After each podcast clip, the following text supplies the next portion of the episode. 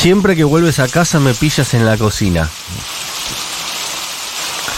Embadurnada de harina, con las manos en la masa. Niña, no quiero platos finos. Vengo del trabajo y no me apetece pato chino.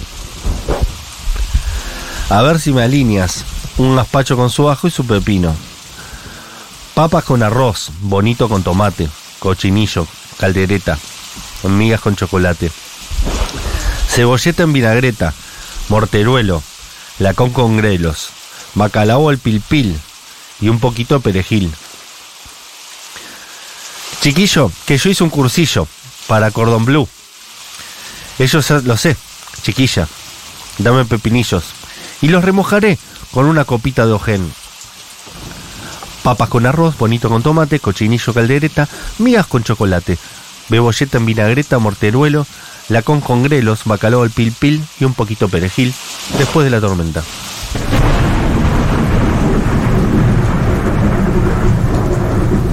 Siempre que vuelves a casa, me pillas en la cocina, empadurnada de harina, con las manos en la masa. Niña, no quiero platos finos. Vengo del trabajo y no me apetece pato chino. A ver si me alineas un gazpacho con su ajo y su pepino. Papas con arroz bonito, con tomate, cochifrito, caldereta, migas con chocolate, cebolleta en vinagreta, morteruelo, la con con grelos, bacalao al pilpil y un poquito perejil. No sé qué es esta mierda que estamos escuchando. ¿Por qué eh, nos recomendaste que leamos esta canción, Julián Ingrata? Porque fue la única que se le ocurrió. No sé ni cómo la conoces. No, sé ni cómo la conoces. Me parece muy curioso. eh, ah, habla de comida, la A mí me canción. gustó, ¿eh? A mí me habla, gustó. habla de comida eh, non-stop de comida. eh, Pero muy difícil de leer aparte, porque me, me la hizo difícil. como cuando, cuando Matu escribe los PNTs. Claro. Eh, pero bueno, habla de comida y como todo tiene que ver con todo. Vamos, Ey, le resubiste, el, le, le resubiste el precio a mis PNT, ¿bien ahí? Eh, sí, tus PNTs se esfuerzan por ser difíciles de leer. o sea, tus PNTs sí lo, lo logran Sí, a la, veces. La poesía es, es eso, ¿viste? Son La poesía es Claro. eso. Pero bueno, eh, en un día que nos hace cuestionarnos muchísimo eh, los estándares de belleza y las presiones por la belleza, además de, por supuesto, la mala praxis profesional de la corporación médica, también resulta ser, porque a mi Dios le gusta mezclar temas, el día eh, en el que en 1938 nació el médico argentino Alberto Cormillot. 85 años. 85 años tiene Alberto Cormillot, inventor de quizás una de las peores instituciones eh, de la Argentina, eh, de las... De la, no sé la- cuál es la opinión que tenés del, del doctor Cormillot. ah, no, no, no se notó. No. Eh, de, de la lógica de las más gordofóbicas eh, que hay en este país, que es muy gordofóbico, hay que decirlo verdaderamente, la presión por la delgadez en la Argentina es bastante extrema, lo es también en el resto de la región. Pero por eso decidimos hacer hoy una apertura sobre tus peores experiencias con nutricionistas. Me gusta, ¿eh? Me gusta. 1140 66 0000. Eh, hay que Como haber la sido... harina, cuatro ceros. Hay Cuatro que- ceros. cuatro ceros. Hay que haber sido una, una chica regordeta, como yo lo fui. o sea, me siento 100% interpelada por esto. Amiga, sí. Eh, Yo el fui, nivel fui de- a dos Nutri distintos. Pero boludo, por ahí, empe- por ahí empezamos a hablar. Además, mi mamá, hija de la cultura de la dieta de los de Mónica Lewinsky, o sea, como la eh, porque es que los nacidos en los 90 teníamos madres que eran nacidas en los 70s, 60s y que obviamente tuvieron que ser adultas du- durante los 90s y fue muy cruel ser adulto durante los 90. Sí. Full cultura de la dieta Total. mal. Weight Watchers en Estados Unidos, ¿por qué no almorzás todos los días una vianda?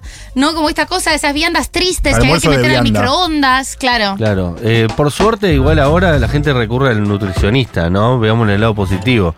Porque antes eran eso, dietas Bueno, que salían en la revista. no. Comés zanahoria una semana y adelgazás Pero 6 también, kilos. ¿qué nutricionistas? Digo, Bueno, por como. lo menos estudiaron para eso. Es que eso es lo que a mí. Esa es la pregunta que surge. ¿Para eso estudiaron tanto ustedes?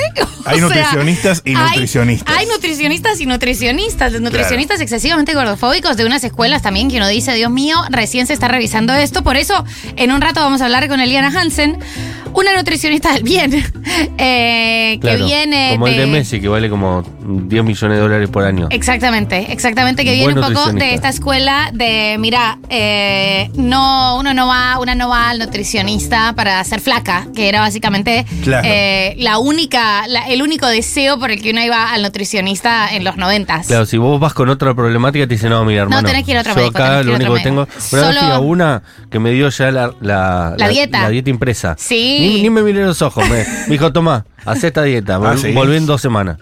Mirá. Ya lo tenía escrita. Es decir, su laburo era fotocopiar un papel. Totalmente. Y Y, ya además está. esas dietas, un puñadito de... O sea, no se me olvida que en la casa de mi mamá toda la vida hubo un- una hoja con una dieta pegada en la puerta de la En la heladera. heladera, sí. ¡En la heladera!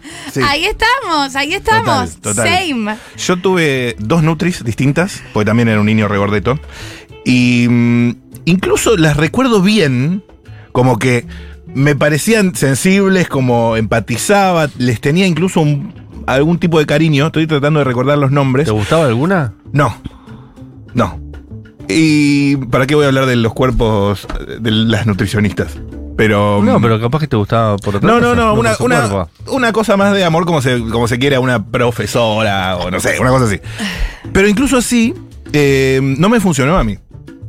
No te funcionó fueron- porque no la, no la usaste. fueron mis peores bien. épocas, no, fue, o sea, fueron malas épocas. Por supuesto Eh, fueron malas alimentariamente. épocas. Digo, incluso no quiero meterme en contra de los, de los nutricionistas, vamos Poder a hablar con meterte en uno. contra de los nutricionistas. Pero incluso como figura para mí, eh, nada, Ya, no sé, y, y no para sé. mí lo tenemos que hablar con, con Eliana, la nutricionista, porque verdaderamente es como, hay, es para sacarles la matrícula, chiques. O sea, no pueden decirle eso a, a una persona. No, no hay suficiente fundamento teórico, no lo había en ese momento. Claro. Eh, y es mala praxis. Eh, o sea, también es una, es una cuestión de mala praxis. Yo hablo de, de los nutricionistas, por los que yo pasé en Colombia. Claro. Bárbaros, tipo de vino eh, bulímica, ¿no? Va- Varios, bastantes años. Y ahí no se preocuparon. Claro. Ahí no se Es que, preocuparon. por más bueno que sea, no voy a ponerme en contra, es muy antivacuna decir eh, pesarse una vez por semana. no está bien pesarse una vez por semana. Que es, es un momento, y con todo el impacto cultural que tuvo cuestión de peso acá. No está bien pesarse. El pesaje. Yo tengo eh, contraindicado pesarme, prohibido, y hace muchos años no me peso. Y cuando tengo que ir al médico, le digo: Soy una persona que tuvo muchos años un desorden alimenticio. Si necesitas saber mi peso por algún motivo, te pido que me, me peses de espaldas. Es No, como, me- no me como yo con el vestido de novia, que no lo puedo ver. Exactamente. Eh, y, y ahí inmediatamente la cuánto cosa, peso, yo no. la Buen- cosa buen para- cariz, como, ah, ah, bueno, no, Ah, disculpa, bueno. no es necesario en este caso, como, pero es eso, como no me podés decir algo así como al azar si vos no considerás que es necesario. Ahora ya tenés este disclaimer, está bien, está bueno lo saberlo. exagero, obviamente, claro, bueno y saberlo. obviamente saco mi carta swing, Claro, totalmente claro, exagerada. claro, claro, claro. Está bien, boludo, te Obvio, tenés que obvio. poner un poco consciente, no funciona así la vida. Pues me estoy, me estoy recordando a mis 12, 13. Sometimiento total. O sea, es un momento, cuando te vas a pesar, es un momento de extrema vulnerabilidad. Dios. Tipo, Dios, yo tuve... Estás- y vos le decís, eh, descontame el jean, por lo menos. Sí, no, yo sí. ya sabía vocabulario Tengo de los cuestión de aretes. peso como rete- por ahí tengo retención de líquidos, Claro. ¿entendés? No, chicos, es que Cuestión de Peso debió haber sido uno de los programas más nocivos del No, y planeta. aparte o sea, eran, eran eh, como muy crueles con, la- con las personas Pero eh, excedidas de peso. totalmente. Eh, Los hacían cosa- tirarse una pileta llena de fuego. No. el ¿qué? concepto permitido, que el permitido era un atraconazo para varios, No. y entonces toda la cobertura del lunes o del martes del permitido era como uno había desbarrancado fuerte en el permitido.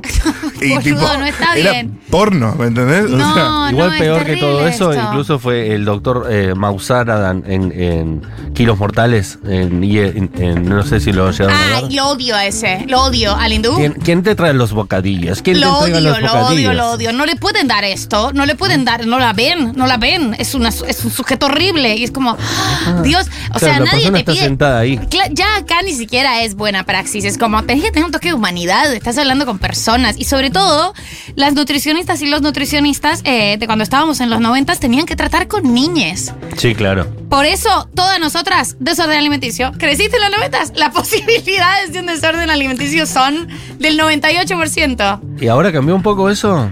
Tengo entendido que Me sí, gusta. por el- Pregunta para nuestra Nutri. Pregunta para Está nuestra bueno Nutri. Eh, nuestra Nutri nos la pasó Lucía Portos, una próxima presidenta del país, Confiamos. que además trabaja muy fuertemente con el tema de la militancia gorda Tiene un y de las. sindicato. Eh, tiene un sindicato eh, de gordas en Argentina, eh, trabaja mucho, con- muy fuertemente el tema de la ley de talles, un cuadernillo para eh, diversidades corporales en el sistema de salud. Como para mí se está pensando de otra manera y hoy en día ya uno nunca saca una dieta de una revista, no volvieron a existir esas barbaridades. Eso es más peligroso que. Pero, Ay, o sea, las era- revistas era una para ti. Eh, la dieta de la luna. Tienes que comer zanahoria todo, hasta la luna llena. En Colombia era muy famosa la dieta de la ananá y, y el atún, que era una semana. Va como piña, Solo podías comer ananá y atún, la, la dieta del atún y la piña. Linda. Mi prima la hizo para antes de irse a la excursión del colegio. Y no me olvido de mi prima Mimi con la lengua toda cortada. ¿Por qué? De la ananá, la ananá termina La cortando claro, la lengua. la te seca. Es muy ácido. Y eso, no puedo comer. No lo puedo creer, Comiendo, no puedo creer lo que está no, y era como, ¿qué? ¿Qué? O sea, no, era una barbaridad. Reconocías a las personas que hacían la dieta de la nana y, y, la- y por- Pálidas, no, forma de hablar. una cosa horrible. Al 1140 660000, peores experiencias eh, con nutricionistas, nosotros que crecimos en los noventas. Tenemos a- al señor Alberto Cormillot, el doctor Alberto Cormillot, la peor persona viva, dijo acá María del Mar Ramón Vélez, yo exagero un poco, eh, que tiene tan naturalizado el maltrato que lo dijo de una manera bastante despectiva en el programa de Florencia Peña. Así lo vamos a escuchar. El ejemplo que yo doy es la gordita, la, la gordita de la oficina. Si sos una chica que pesa 120, 130 en la oficina, muy posiblemente tus amigos te ponen la mano encima, te la ponen como un buen compañero. Si vos bajás 30, 40 kilos, ya dejas de ponerte la mano encima como un buen compañero y te ponen la mano encima con otra intención. No, eso puede parecer una discriminación, pero es así. Bueno, Bueno, Eh, el- el- la persona experta en nutrición de la República Argentina, ¿no? Es el la sinónimo. gordita de la oficina. es durísimo, es durísimo. Te pone la mano encima, pero para otra cosa. Bueno, pará, hermano. Es- no, no lo puedo, o sea, yo no puedo creer, yo no puedo creer que esta persona haya tenido tanto espacio de aire en la televisión y lo siga teniendo. Además, Sí, es un gran contribuyente, me imagino también, porque tiene, además de, de muchos productos, él tiene una línea de productos avalados por Cormillot que son supuestamente de dieta, ¿no?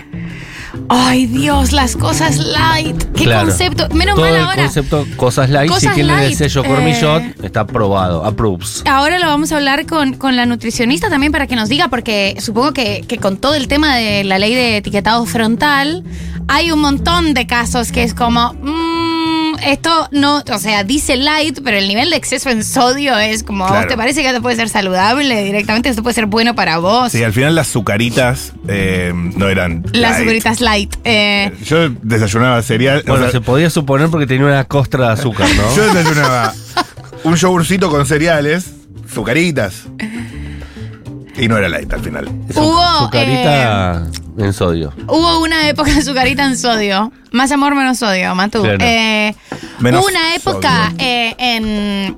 eh, también hubo una moda, por supuesto, que, que me, me tocó, en la que ya, o sea, en mi casa eh, ya había alimentos bajo llave, directamente, literalmente bajo llave. Algunas eh, casas tenían un candado en la heladera. No en la heladera, pero sí había una alacena que tenía un candado. Que yo aprendí a vulnerar con un clip de pelo. Eh, ¿En serio? sí, ¿Y por qué total. directamente no compraban esas cosas? Actividades selectivas. No sé, quizás por mi hermano, quizás por el hecho de la tortura. Como era una, era una tortura para Claro. todos, ¿eh? Como no es que, no, o sea, para mi mamá también era. Mi mamá es una persona que ha sufrido muchísimo con la cultura de la dieta, ella misma. Más Y que vos, incluso, dice. Por su, seguramente. Same. same. Eh, y entonces, en un momento, eh, llegó, Dios sabe de dónde, que Comer fruta de noche engordada. O sea, dale la concha de mi hermana. Tengo este puto banano, que es lo más dulce que voy a poder comer. Es lo más sano que va a haber en, esta- Es- en este y cuerpo. ahora no me puedo comer a la noche porque, pero ustedes, ustedes estamos todos locos, estamos Es todos cierto, locos. O sea, esto salió de un árbol María esto, Elena. por favor, no pueden romper así las gente pelotas. inteligente con dos carreras universitarias que después no, ponen no. en duda todo su Mejores sistema. Mejores mentes de mi generación. Por un video random de YouTube. Claro. En esa época no había YouTube, pero bueno, no, No, sé. no hay que comer banana. Cero científico, pero no, no hay que comprar. No, la banana engorda muchísimo. ¿Pero qué decís? Como, ¿qué? Está todo fuera de contexto, todo es acomodado, Dios no. Todo terrible. Vamos a escuchar Stormies. Hola chiques, lamentablemente no creo que deje de haber dietas fantásticas y mágicas publicadas en cualquier cosa. Instagram es un rejunte de esas porquerías y creo que la clave es que no necesariamente la dieta es mala, sino que no sirve para todo el mundo y hay que tener mucho cuidado. Puede ser que se haya trasladado a, a redes sociales. Lo que pasa es que el algoritmo, gracias a Dios, no me las tira. Tormenters hermosos, qué placer escucharles como siempre. Gracias, amigo. Tengo para aportar, si bien yo soy una persona de esas raras, eh, que si no come bien, simplemente comienza a desaparecer. Tengo Claro, la anécdota de mi de abuela, aquí presente, de 92 años, Está haciendo flacos play. de vez en cuando Ah, eh, saca a relucir su adicción a las anfetaminas, recetadas por un nutricionista, uno de estos doctores de moda, eh, fines de los 70, principios de los 80. Y bueno, y mi tío, mi viejo, sus hijas cuentan eh, la violencia con la que vivía la abuelita en esos días. Espectacular. Eh, estoy pensando eh, en la doctora Rímolo, porque siempre es- terminan siendo mediáticos, ¿no? Aparte de las personas que hacen este tipo de maldades. Que cayó en cana la ex mujer de Silvio Soldán por recetar eh, ansiolíticos, ¿no? A personas para que bajen de peso. Oh, lo es un montón. Sin tener ningún tipo de no, no, educación no, no. formal, ¿no? Total, total. claro. Ella mintió que tenía un título habilitante y no lo tenía. Hola chiques, me están haciendo recordar que hace unos años, unos 20 años ya, eh, con un novio que tenía, que ya no es mi novio, me dijo, él obsesionado con las dietas y yo hinchada las pelotas harta, una vuelta caímos eh, en una nutricionista en común y bueno, a mí me fue mal una semana, me recagó a pedos la nutricionista delante de él y encima él me competía porque había bajado y me, me gozaba. Qué situación horrible, por favor. El pesaje. Eh, si hay algo con lo que lo pasé mal es con la cuestión corporal y la cuestión del peso. Para todo era gorda. Horrible. Increíble ir eh, como terapia de pareja, pero al nutricionista no, de amiga, pareja. es espantoso eso. Y una competencia a ver quién bajó más de Y es peso. horrible lo que estás contando. Ya no estás más con esa pareja, ¿cierto que no? Dijo que no, que era un ex. Uf. Se sacó un peso de encima. En mi grupo de Dieta Club había una nutricionista que nos decía que estaba bueno ir a Dieta Club porque ahí te das cuenta que había gente que estaba peor que vos y entonces como había gente peor que vos no te sentías tan mal, lo cual me parece espeluznante. Mi madre tiene una labor social. ¿Para eso estudiaron tanto ustedes? ¿En serio? Sí, trabaja en un grupo que ella dice los gorditos y entonces eh, se juntan una vez por semana y les hay, hay como una especie de, de, de cosa yankee de, de, de rueda donde van y cuentan sus experiencias. Mirá, ¿En Moni. ¿Moni hace este trabajo? Sí, los Ay, Moni gorditos. es De hecho, hace poco le ¿En serio? ofrecieron ser la capa total y ella no quiso agarrar. Tipo, vas y. Hola, soy Matías. Hola, Matías. Claro, eso. Se juntan en una iglesia y ahí charlan sobre sus eh, desórdenes. ¿En una iglesia en, Ah. en Lugano? ¿Literal? En Mataderos. ¿Mataderos? Mataderos, Iglesia de la Misericordia. Hermoso. Hola Stormis, cuando era chica, tendría unos 16 años, fui a un nutricionista que era, eh, era obeso, lo cual no es ningún problema, pero el problema fue que él me dijo que estaba muy pasada de peso, que tenía que adelgazar, que, que si no adelgazaba no sé qué, no sé qué, no sé qué. Y me trató súper mal porque yo le dije, sí, pero a mí me cuesta un montón restringirme con las comidas, estaba buscando como una perspectiva que no fuera tan... Y bueno, ¿qué querés? Me respondió. Y yo me fui recontra angustiada y por supuesto no volví a ir a un nutricionista nunca más hasta hace poco que ahora existen Nutris del Amor eh, que Sí. Además yo intentaba ir solamente porque me caía mal la comida, no por adelgazar ni nada. Así que ahí conocí a, a mi nutri actual, que es una genia. Bien, Saludos. Buenas Nutris. Hola chiques, acá dije médicas. Ya a partir de los 5 o 6 añitos me decían que cumple con los requisitos de María del Mar, que coma, si tenía ansiedad, que coma zanahoria. Y en mi casa no se comía ningún tipo de golosina y galletitas, así que Same. nada. Y bueno, y después eso fue escalando a niveles de, ah, ahora entiendo por qué usas remeras holgadas, eh, básicamente hablando de mi panza. eh, y bueno, era porque soy trans, entonces bueno, uso ropa holgada. Así que bueno, un desastre, chiquis. ¿Sabes qué me hizo acordar a que en mi casa también, producto probablemente de eh, la educación incluso de mi madre, o sea, como segunda generación, todo de dieta, ¿no es cierto? No había. Todo, todo de dieta. Todo pero dieta. No, no había despensa con Oreo o con. con- No. no existía esa despensa, no existía. No, en no, casa no tampoco. existía. No- no ¿De qué estás hablando? No despensa con conozco esa candado, no había. No. Con lo cual, cada vez que yo iba o a lo de Rafa Federman eh, o a lo de Juli Cuando Tagman, bajabas al sur. Eran gente flaca y, te- Claro. y tenían golosinas dulces y galletitas non-stop a libre disposición. No, también no, estaban no. bien de plata. dos en. Y estaban bien de plata, eh, en, en frascos y en despensas. Eh, masacraba.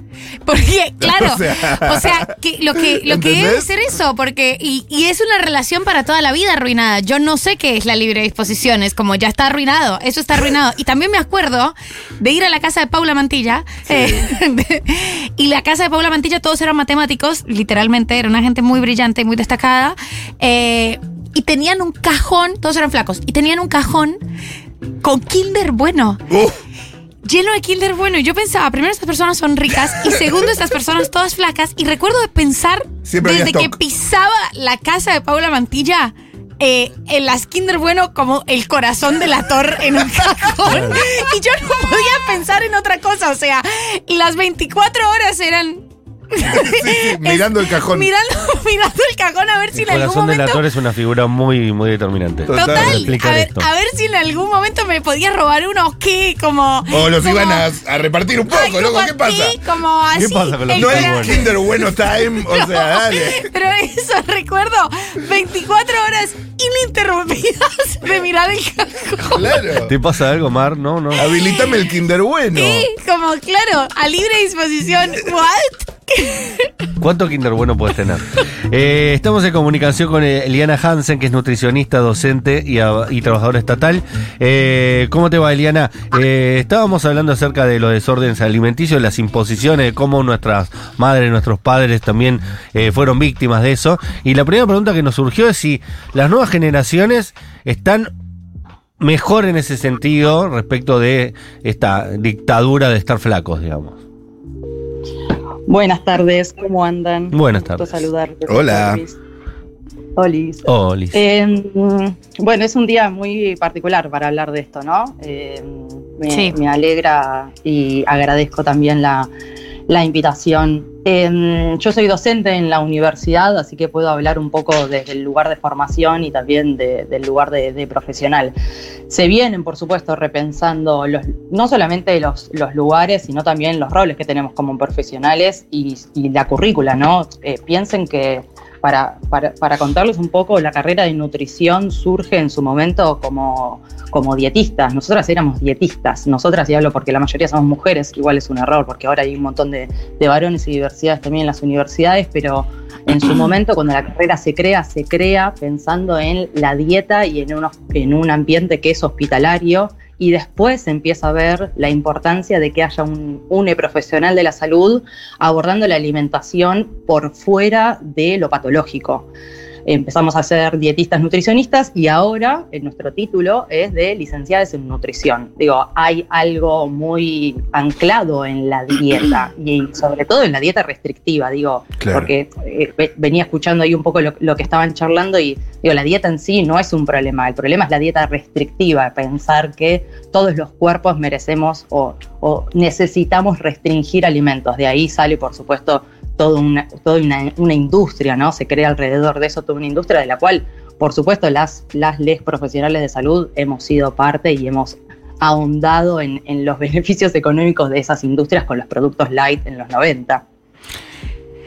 Eli, ¿cómo estás? María del Mar te saluda. Eh, te quería preguntar un poco cómo, cómo es una buena consulta eh, con un eh, nutricionista hoy en día, como qué cosas a tener en cuenta, digamos, pensando también en esta palabra que hoy puesta en contexto es bastante compleja y es interesante analizarla, pero qué constituye una mala praxis eh, en personas que están aconsejándote o están hablándote desde la profesión sobre tu nutrición. Ahí primero me gustaría hacer una aclaración, porque hay como una, un- una confusión muy general en relación a quiénes son nutricionistas y quiénes no. Perfecto. Eh, por ejemplo, nosotras, yo soy licenciada en nutrición, eh, hice una licenciatura, no es una especialización, somos directamente licenciadas en nutrición. En su momento, por ejemplo, yo empecé a estudiar en el 2007, existían solo dos carreras, UBA y Rosario. Actualmente existen 43 universidades. Hay Wow. claramente una necesidad, sí, entre públicas y privadas.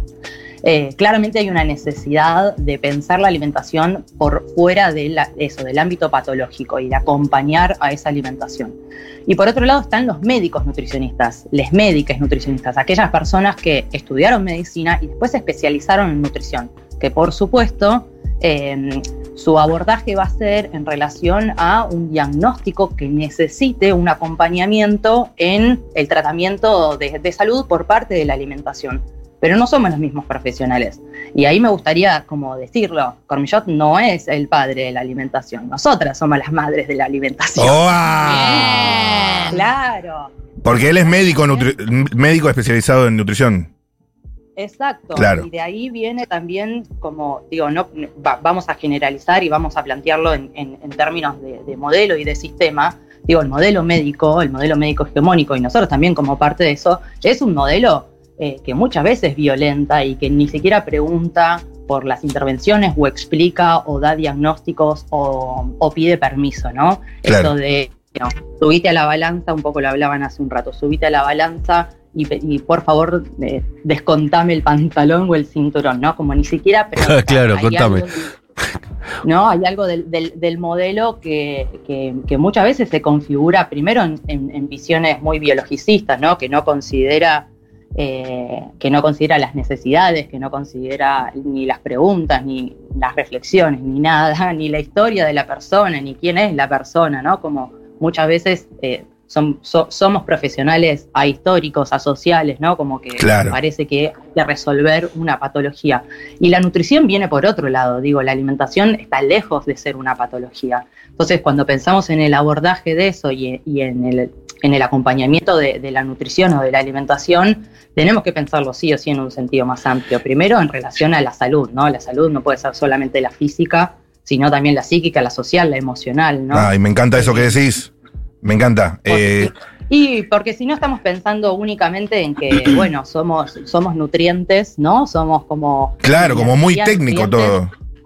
Algo, sí, algo muy chico que, que claramente, eh, digo, nosotros nos juntamos a comer, todos nos juntamos a comer. Digo, cuando alguien se junta con alguien, ¿qué hace? Mira, se junta a comer, digo, comer es un acto totalmente social, Claro. cultural, eh, donde obviamente, la- digo, hace un montón de años los cuerpos gordos eran eh, totalmente bien vistos. Eh, la, la cultura de la delgadez es algo de la modernidad y leer al cuerpo delgado como un cuerpo eh, saludable es algo muy de la modernidad, es algo muy actual, que está lejos de tener algo que ver con, con el real concepto de salud. Pero bueno, ahí hay que ver qué es lo que hablamos cuando hablamos de salud. En una consulta lo esperable es que, o sea, yo te digo, si vos vas a un nutricionista, la nutricionista te saca una dieta de, no te, no te hace preguntas y por ser una persona de talle grande, por ejemplo, te saca una dieta de un cajón, yo te digo, pegá media vuelta, agradece y nos vimos. Claro.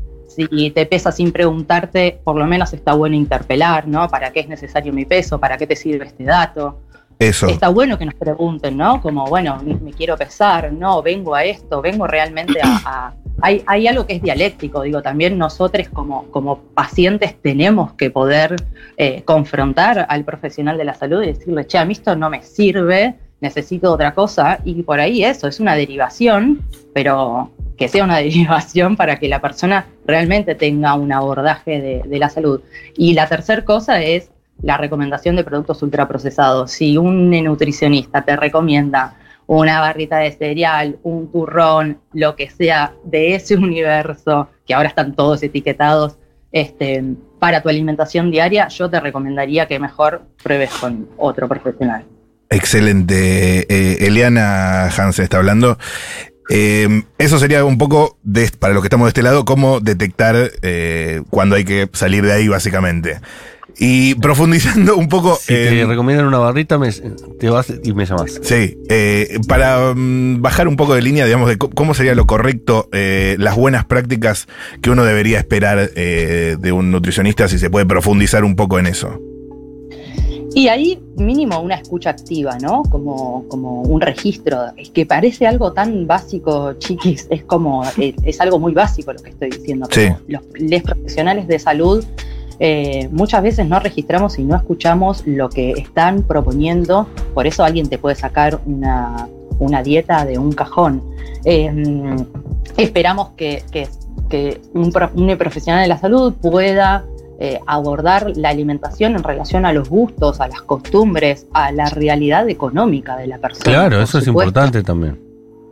Y acompañar, eso es, eso es determinante, digo, en un contexto inflacionario como el que tenemos actualmente, eh, estar diciéndole a alguien que eh, para cuidar su salud tiene que comer harina de almendras es de, de- de mínimo no tener registro de- del contexto. Es ¿no? increíble eso. Tengo una, un- mi madrina es pediatra y siempre me cuenta que ahora no tanto, pero hace unos años atrás llevaban las mamás llorando porque no tenían plata para comprarle danonino a los chicos y pensaban que si no le daban danonino iban a crecer mal.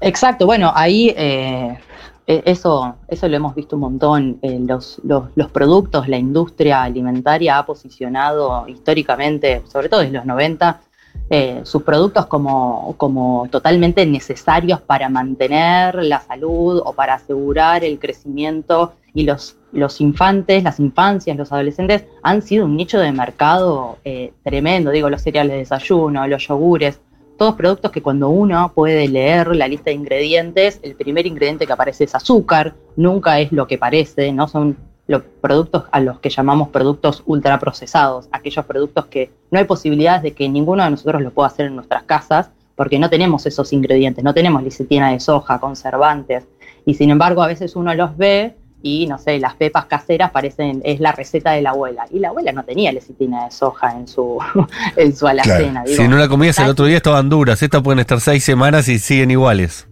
No se pudre, ¿no? El pan lactal lo mismo, ¿no? Como el, los El pan lactal no sé qué tiene, pero no se pudre efectivamente nunca. no se pudre nunca jamás. Y, a- y ahí eso son, es una cantidad de ingredientes las que consumimos, ingredientes o componentes. Yo la verdad es que dudo de si son ingredientes, pero está bueno pensar en esto, ¿no? Hay, hay cosas que son alimentos y hay cosas que son productos. Lo que viene adentro de un envase envasado, que dura seis meses en una góndola, probablemente sea mucho más un producto que un alimento. Los alimentos por lo general se consiguen en otros lugares, en la verdulería, en la frutería, en la carnicería, en la pescadería, ¿no? Son otro tipo de, alimentos, que son aquellos alimentos que se pueden consumir frescos en la dietética, las legumbres, los cereales, ¿no? Eh, los otros son productos y la aparición, por supuesto, de los supermercados masificó esa situación y todos vamos a comprar al supermercado, entonces eh, de repente, bueno, todo lo que se ofrece ahí parece que es importante o es necesario y hay muchas personas que por supuesto que tienen un bajo poder adquisitivo y que la industria a través de sus múltiples eh, estrategias de marketing han convencido de que tienen que consumir tal producto como este postre lácteo que vos nombraste para que sus hijos crezcan sanos cuando eh, ese dinero lo pueden destinar a frutas, por ejemplo, que Ajá. van a tener una cantidad de azúcar mucho más acorde para las necesidades de esa infancia, que va a tener fibra, que es realmente un alimento y no un producto que además le da de comer a una industria que por supuesto no genera salud. Espectacular. Eli, eh, una consulta con respecto, bueno, veníamos hablando un poco y hablando con Les Stormis, eh, que, que es como llamamos a nuestros oyentes y oyentas, de toda esta herencia de, de la cultura de la dieta restrictiva. ¿Cómo poder, eh, y qué acciones o qué consejos darías para, para tener una relación un poco más eh, saludable con todos los alimentos o, o menos, menos tortuosa, ¿no? Como para, para reconciliar eh, ese vínculo con los alimentos, comillas, comillas, comillas, malos eh, o prohibidos eh, que, que se nos dijo tanto tiempo que, que por... no sé qué, ya hoy en día supongo que su alto contenido calórico o que simplemente fueran muy ricos, fueron censurados y, y- y es como una cicatriz en la alimentación de tantas personas. Bueno, ahí eh, eh, por supuesto que, que los gustos y las culturas son, son procesos, ¿no? Uno no, no puede alejarse de estos productos ultraprocesados de un día para el otro porque no sé si alguna vez intentaron dejar de comer queso untable, pero te produce una abstinencia dejar de comer queso untable. Es como que necesitas el queso untable para ser feliz porque las dos tostadas en la mañana parece que indefectiblemente tienen que ser con ese queso untable. Obvio, no podría dejar Eh, el que es untable, no podría. Y ahí, ahí, como nutricionista, eh, ¿qué se puede desayunar que no sea tostadas con queso untable, no? Porque a veces uno dice, bueno, quiero ser creativo y no hay, como, no, no- es difícil, ¿no? Sucaritas. no, su carita no, por favor. Eh, bueno, pensemos juntos, digo, ¿qué, ¿qué se les puede ocurrir a ustedes que sea algo práctico, eh, económico, fresco? Un café. que uno puede- un café, sí, y, y que ¿Con podés qué? elegir, Claro. digo, Con qué un chorrito de leche. eso? No, no, pero de comer estamos hablando, no de tomar. Yo desayuno café con fruticas, pero entiendo que eso para ustedes es como un laxante. Nah. Es como No llego al trabajo. O sea, entiendo que esos pequeños y frágiles organismos Uh. de argentines no lo pueden tolerar. Así Acá que. al- alguien tiene una muy buena, mira, al, al 1140 eh, yo cambié el queso por hummus. Podría desayunar hummus. Ojo, ¿eh? Sí. Eli, y, y, un- y una tostada perdón. con un pedazo de queso, como con un pedazo de queso real. El- el- ¿Qué? Lo Es lo mejor- mismo. Trampa Yo digo cambiar No. el, el desayuno. Ah, El- hay, hay algo que es, que es importante que nosotros tenemos como esta idea de, de que las cosas sean iguales todos los días, ¿no? Como que necesitamos esa estructura. Eso me que no- destruye. no- que es muy loco, ¿no? Como de dónde viene la idea de que todos los días, digo, no almorzamos y cenamos todos los días lo mismo. ¿Por qué pensamos que el desayuno tiene que ser de todos los días lo mismo? Hay un anclaje ahí de empezar el día de determinada manera que realmente puede ser diverso. Digo, existen untables de millones de cosas. Digo, el untable es, por lo general, es el queso ese que pensamos y que compramos y que ahora está lleno de sellos y que parece que no es tan saludable como todo el mundo pensaba que era.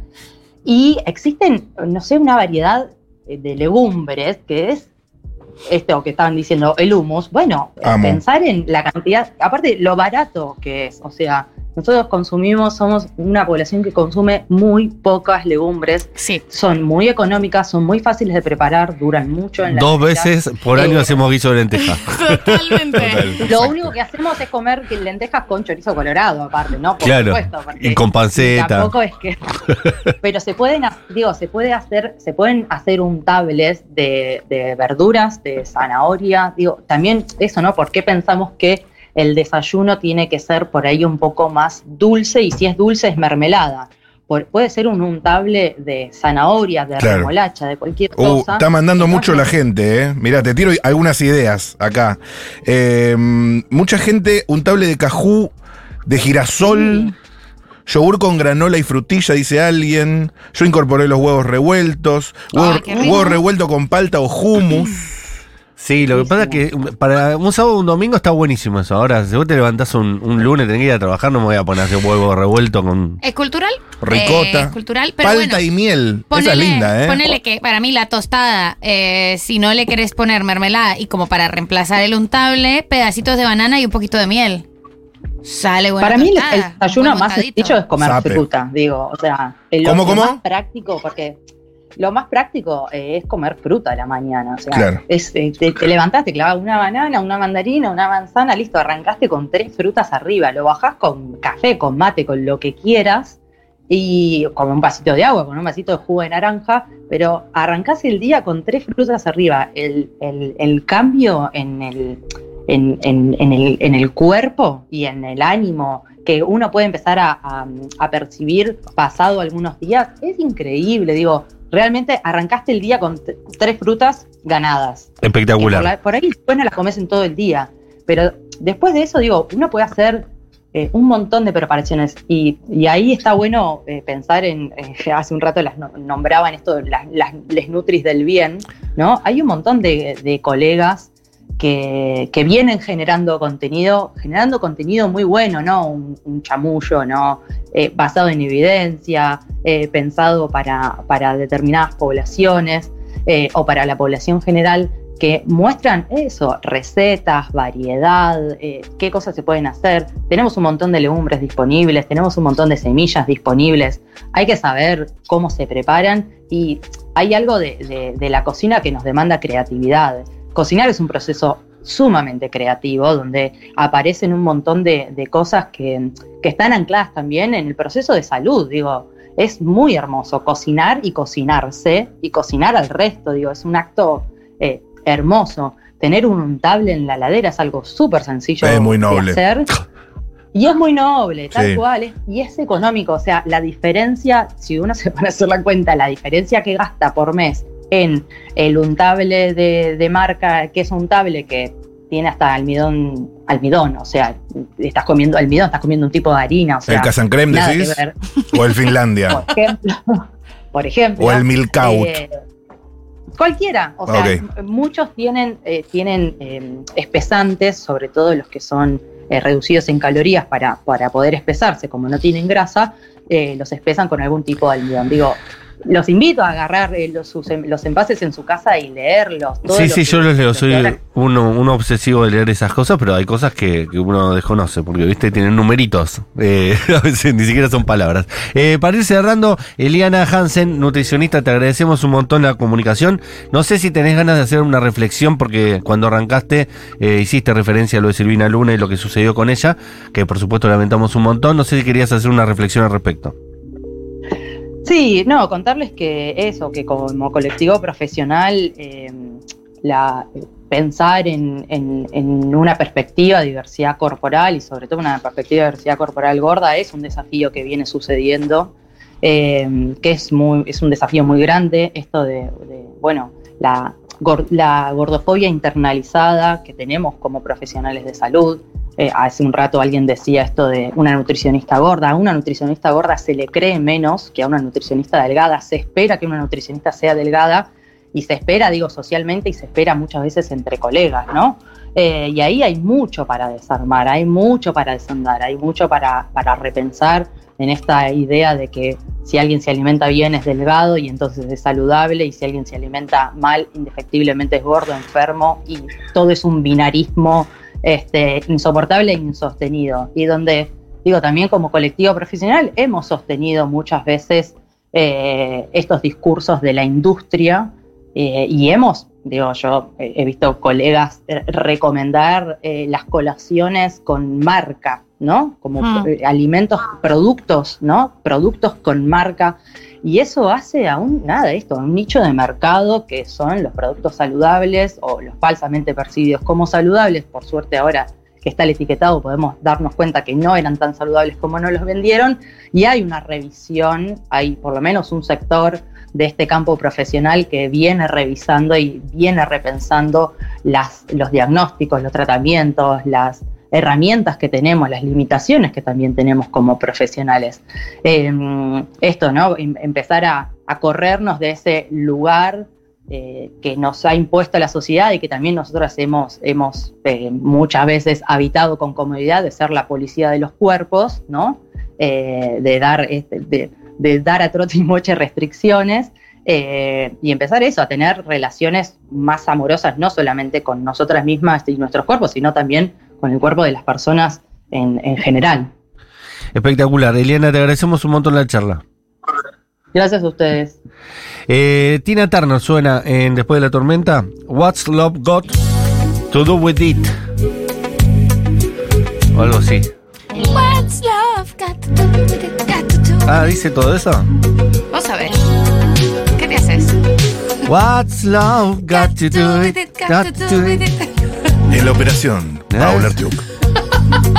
You must understand.